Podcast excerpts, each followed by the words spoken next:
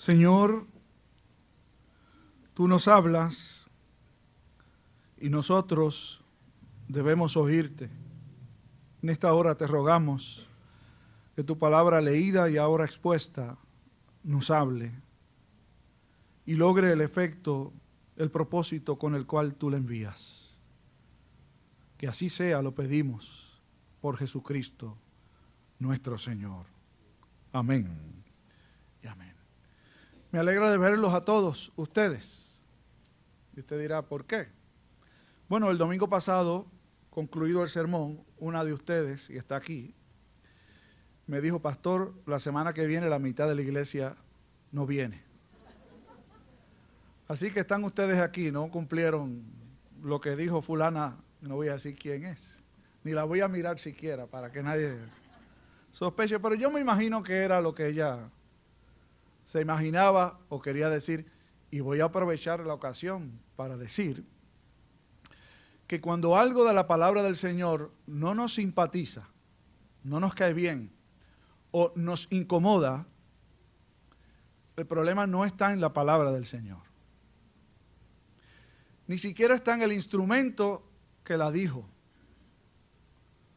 Usted sabe dónde radica el problema. Pues nada más con el testigo decía mi papá, las cosas como son, la palabra del Señor como es, la voluntad de Dios como es, y a nosotros nos corresponde caer en tiempo. Y si no queremos caer en tiempo, yo no sé cuánto tiempo va a haber para caer. Pero a la palabra del Señor hay que oírla, hay que obedecerla. Y deberíamos hacerlo no con pena, no con dolor, no por obligación, no para que otros me vean, ni siquiera para que Dios me vea, sino con contentamiento. Hoy y en la segunda mitad del mes vamos a estar trabajando con el octavo y el noveno mandamiento. No hurtarás y no dirás falso testimonio contra tu prójimo. Y nos estamos acercando al final de, nuestra mirada a los diez mandamientos. Y luego el mes próximo vamos a hablar en un, en un contexto mucho más amplio acerca del propósito, la razón de ser de los mandamientos y vamos a dejarlo entonces para cuando llegue el mes de julio, que vamos a estar trabajando con el décimo y con el propósito de los mandamientos en un sentido amplio. Si usted ha mirado la pregunta del catecismo correspondiente o las preguntas del catecismo correspondiente al día de hoy y la respuesta que nos ofrecen que nos ofrece el catecismo, sobre todo la segunda pregunta que aparece para el día de hoy es extremadamente amplia. Hoy quisiéramos fijar nuestra atención en uno de los elementos que está contenido en esa respuesta. Usted ha escuchado que se dice que cuando los países, los gobiernos, están en crisis, la criminalidad sube, aumenta. ¿Ha oído usted decir eso? ¿Cierto? Yo lo he escuchado decir, que cuando hay crisis, cuando hay escasez, pues aumentan los hurtos y aumentan los actos eh, delictivos, ¿cierto? Me están diciendo que sí, una jueza por ahí. Así que ese es un hecho, ¿cierto? Pero, yo creo que siempre uno debe poner, un pero uno debería preguntarse, ¿por qué sucede así? ¿Por qué en momentos de crisis aumenta la criminalidad y si nos enfocáramos en el hurto, que a diferencia del robo, una persona que hurta se lleva algo que no es suyo sin utilizar la fuerza. Y esto me puso a pensar muchísimo a mí. Cierto es que en muchos países, incluso el nuestro, hemos visto un, alza en, en los robos y en la criminalidad. Y uno podría establecer un paralelo. Si hay escasez, entonces se despierta el impulso por querer tener lo que no se puede conseguir de manera natural. y allí vienen los robos. Pero ¿y los hurtos? Donde no se utiliza la fuerza, pero se termina accediendo o tomando lo que no le pertenece a uno. Y de esos ustedes y yo sabemos que hay muchos en todos los países y en nuestro país también. No vamos a entrar en detalles específicos, pero yo me imagino que ustedes entienden lo que queremos decir. El crimen de cuello blanco. Yo no sé por qué le pusieron ese nombre, después alguien que sepa me ilustra. Un crimen de cuello blanco. Es crimen como quiera. Los políticos que se apropian del dinero del pueblo o lo mal utilizan, también hurtan. Y le han hurtado a los países en el mundo por siglos. Y esa es una forma de violar el mandamiento de Dios, de tomar lo que no nos pertenece. Ahora, vamos al ámbito que nos es más común a nosotros, la vida de iglesia. Yo recuerdo, y yo cuando me criaba, no hace tantos años, pero hace más de los que uno quisiera recordar qué es. Pero yo recuerdo mi tiempo cuando yo crecía dentro de la iglesia, que no existían iglesias con, esta, con este modo o con esta particularidad de operar llamada prosperidad. Yo recuerdo que en el tiempo que yo me criaba no habían iglesias de prosperidad. Les llaman evangelio de prosperidad, pero para mí eso no es el evangelio. El evangelio es Jesucristo. Pero hubo un tiempo yo diría probablemente de los años 70 para acá, que se empezaron a establecer iglesias que entronizaban lo que los seres humanos fuera de la iglesia tenemos todos. Una de las primeras cosas que los chicos aprenden a decir y a hacer es mío o dame. Y si no lo dicen con sus labios, lo hacen con sus manitas. Porque todos los seres humanos, allí estamos todos, queremos tener más de lo que tenemos. Oiga, pero si a eso le podemos poner un barniz de fe, muchísimo mejor. Digo, estoy citando no lo que debería ser, pero lo que sucede. En un tiempo eran iglesias abiertamente que enseñaban eso. Ahora no es solo eso. Sí, hay muchas iglesias en donde lo que predomina es el mensaje de la prosperidad. Es decir, tú vienes al Señor y Dios te va a bendecir. Y las bendiciones del Señor no solo son de orden espiritual, son de orden, de orden material también. Y si tú crees, no deberías enfermarte. Y si estás enfermo, te debes sanar. Y si tú crees, no debes tener un carrito como el que tienes, debes tener uno de último modelo. Y si tú crees, no deberías tener un trabajo como cualquiera, deberías ser un empresario.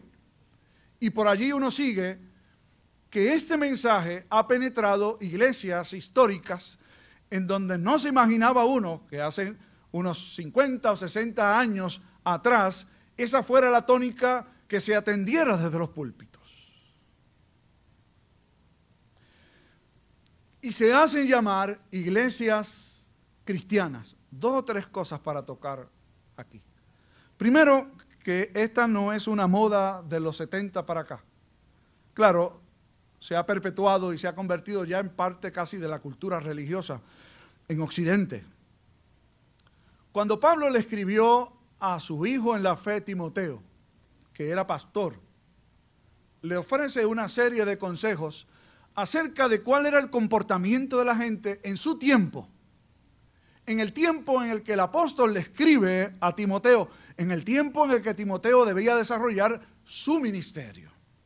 Y en este último capítulo de esta primera carta, unos versículos antes, Pablo hace referencia a personas dentro de la iglesia a líderes dentro de la iglesia, solo lea unos versículos atrás, desde el 3 hasta el 5. Gente dentro de la iglesia que habían optado por utilizar la fe como un instrumento para beneficio propio. Miren, en, todas estas, en casi todas estas iglesias que predican la prosperidad, los líderes, los que están al frente, viven muy bien, ¿saben? Viven mejor de lo que podría vivir el resto de la congregación. Mejor de lo que ellos podrían vivir haciendo cualquier otra cosa. Nada más póngase a buscar y examinar cómo viven muchos de estos líderes. Algunos criollos, los tenemos aquí en Puerto Rico. Y uno se pregunta, ¿cómo es posible que la gente alimenta a esos barrigones? ¿Cómo es posible? Porque siguen teniendo y tienen más. ¿Saben cómo?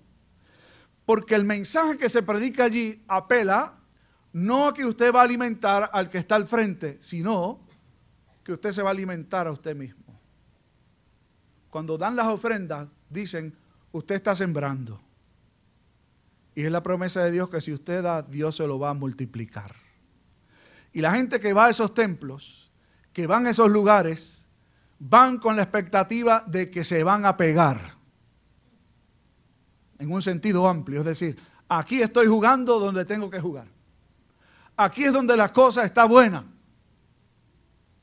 Aquí salgo bien. Y los hermanos tienen carros nuevos y andan bien vestidos y me voy a satisfacer. Pablo le dice a su hijo en la fe, Timoteo, que tenga cuidado. Que algunos se han metido en la iglesia y han convertido la fe en asunto de ganancia propia. El concepto de ganancia entrelaza perfectamente los versículos 3 al 5 con los que leímos hace un momento.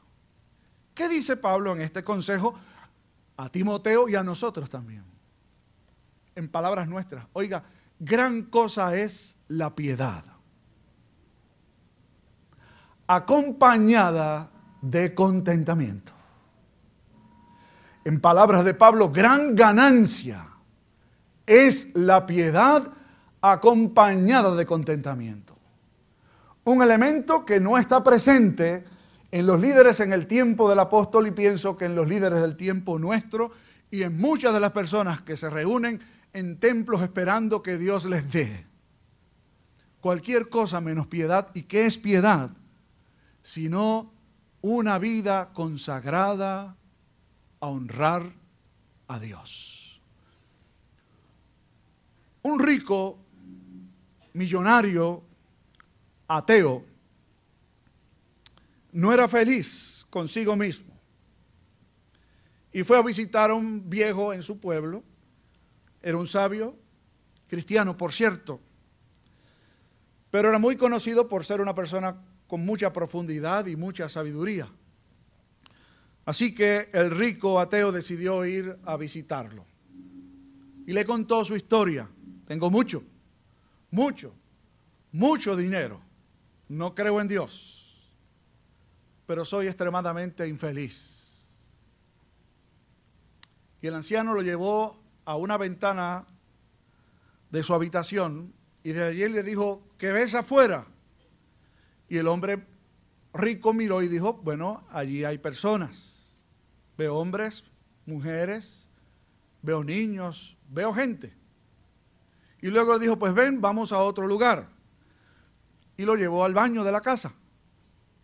Y allí le dijo, mírese a ver qué ve. Y había un espejo grande. Y él fruñó el ceño y le dijo, bueno, ese soy yo. Siéntese que le voy a dar una lección, le dijo el, el viejo. Hace un rato vimos por un cristal. Y en el cristal usted veía a través de él a otras personas. Hace un rato usted se miró en un espejo. El cristal y el espejo están hechos de los mismos elementos, con una excepción. Al espejo se le añade un poco de plata y hace posible verse uno mismo. La codicia, la avaricia, hace que tengamos ojos solo para nosotros y no para los demás. El gran pecado que se llama la atención al pueblo de Dios en este mandamiento es justamente dejar de hacer del centro del universo la vida nuestra y convertir en el centro de todo a Dios. Y esta es una tentación que no tienen solo las personas que acuden a estos tipos de cultos, sino que también tenemos usted y un servidor. Nosotros pensamos en nosotros primero. Y no me diga que no, que nos vamos a tener que ver después que se acabe el servicio. Todos pensamos en nosotros primero. ¿A usted le preocupa? Usted primero. ¿Qué estacionamiento quería cuando vino para acá?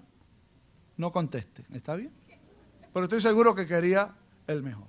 ¿Y qué lugar para sentarse? Miran para arriba, para los lados, la que a usted le gusta. Y si el domingo que viene alguien le coge ese sitio, probablemente tiene problemas. El apóstol Pablo dice, gran ganancia es la piedad acompañada de contentamiento. Es una palabra que no se utiliza mucho. De hecho, en el mundo griego no era muy utilizada. Es una palabra que en el original griego tiene dos partes. Auto, que quiere decir propio, y arqueo, la segunda, que quiere decir ser suficiente. El verbo quiere decir ser suficiente. Y el verbo ser suficiente con arqueo quiere decir ser autosuficiente. Y el apóstol Pablo no se refiere aquella expectativa del ser humano de poder vivir sin tener que depender de nadie, sino a ser poseído de una capacidad de estar contento con lo que uno tiene.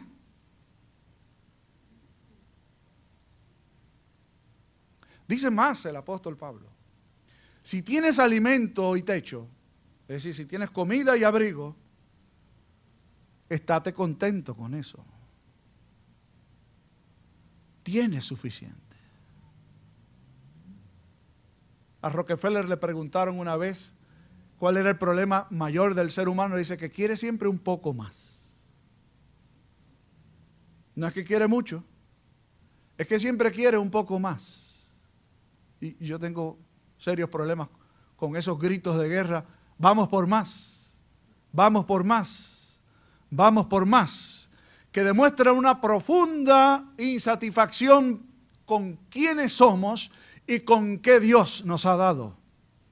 En última instancia, lo que usted es, lo que usted tiene, Dios se lo dio. ¿Está usted contento con eso? No conteste en voz alta. ¿Está usted contento con lo que es? ¿Está usted contenta con lo que tiene?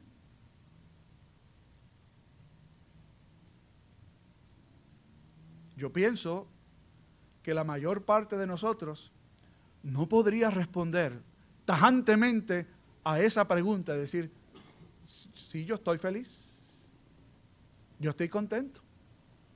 ¿Necesitas algo más?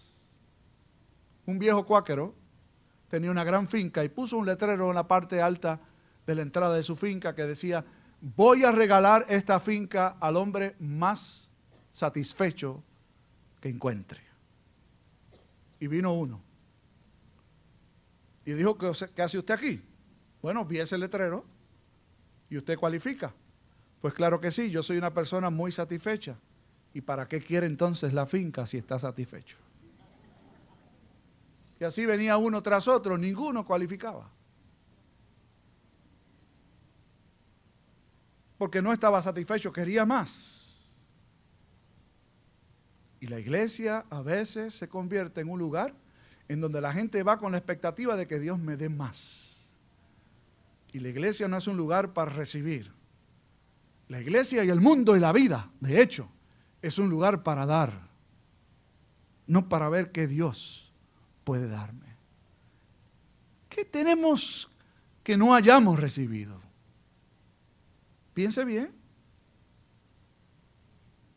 todo absolutamente lo que tenemos, lo hemos recibido. ¿Qué trajimos cuando salimos del vientre de nuestra madre? El dicho lo reza, desnudo salí del vientre de mi madre. Y cuando nos vayamos, aunque nos pongamos ropas, aunque nos la pongan, porque no, no nos las ponemos poner, ¿no? Aunque nos pongan ropas, no nos vamos a llevar absolutamente nada. Entonces, ¿por qué vivir con esa idea de querer tener y tener y tener y conquistar y tener más?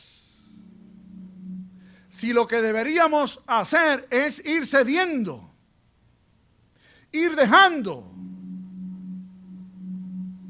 Cuando comenzamos a hacer familia, queríamos una casa para que todos los muchachos pudieran estar y divertirse y piscina y, mucho patio y lo otro. ¿Y sabe qué pasa en unos 10, 15 años?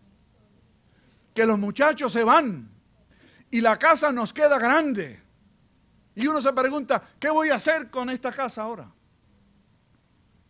Pues mi consejo, véndala. Y métase en un sitio donde usted y su esposa, si es que están todavía juntos, los dos puedan estar ahí bien. Y si los muchachos vienen porque busquen dónde estar. Sí, porque así que se piensa, es para cuando los muchachos vengan. Y a lo mejor nunca vienen. Y si vienen es un ratito, en algún tiempo. Miren, yo hace muchos años, cuando estábamos en Egipto, prediqué un sermón que le dije a ustedes, no se aníen. ¿Sabe lo que es aniarse? El jíbaro, ustedes todos son jíbaros de aquí, ¿no? Aniarse es echarse. ¿Sabe lo que hace un animalito, los perros? Que dan vuelta y se anían. ¿Por qué? Porque se van a quedar ahí, aunque sea un rato. Lo hacemos todos con la idea de que nos vamos a quedar aquí. No, Señor, no somos de aquí. Una forma de hurtar es querer poseer lo que no tenemos es querer poseer lo que no nos pertenece. ¿Y de quién es todo? Si no es de Dios. Termino con el siguiente pensamiento, ilustración, que yo espero que no pase aquí. Hay muchas familias felices hasta que se muere el viejo o la vieja, o los dos. Y antes era el lugar de encuentro, y papi y mami se murieron y ahora a quién le va a tocar. ¿Cuánto me va a tocar? Y las familias se desintegran. Los hermanos se enemistan. ¿Por qué? Porque están cometiendo el pecado de violentar el octavo mandamiento. No hurtarás. Yo he dicho aquí a los muchachos abogados y a los que yo tengo mis problemas personales con el asunto de las herencias. Porque, ¿por qué pelear por una herencia si no la trabajé yo? Ah, pero me, toca porque yo soy hijo de. Hijo de lo que eres, ¿sabes? De un mal padre o de una mala madre. Que refleja lo que uno tiene en el fondo. Una ambición y una codicia que no honra a Dios. Estate feliz y contento con lo que tienes. Si Dios te quiere dar más, bendito sea Dios. Alguien me dijo cuando salimos del otro lugar, Dios nos va a dar algo todavía mejor. Y yo aguántate ahí. Si piensas así, no has aprendido ninguna lección. La mejor posesión no es un santuario, es tener a Dios. Y Él dice que suplirá todo lo que os falte, conforme a sus riquezas en gloria. Pero no porque yo le pedí, o porque tengo la aspiración de tener más. Mi aspiración debe ser qué puedo dar, qué puedo entregar. La mesa es una oportunidad para congregarnos alrededor de ella, al comer y al beber de los elementos, decir, Señor, aquí estoy no para que me des, vengo a entregar. Quiera Dios que así sea contigo, conmigo, con el pueblo de Dios. Amén y amén. Padre, todo es tuyo. Nosotros ni siquiera nos pertenecemos. Ayúdanos a honrarte con lo que somos. Que podamos honrarte reconociendo que tú eres nuestra mayor, mejor posesión. Contigo estamos completos, contentos, suficientes.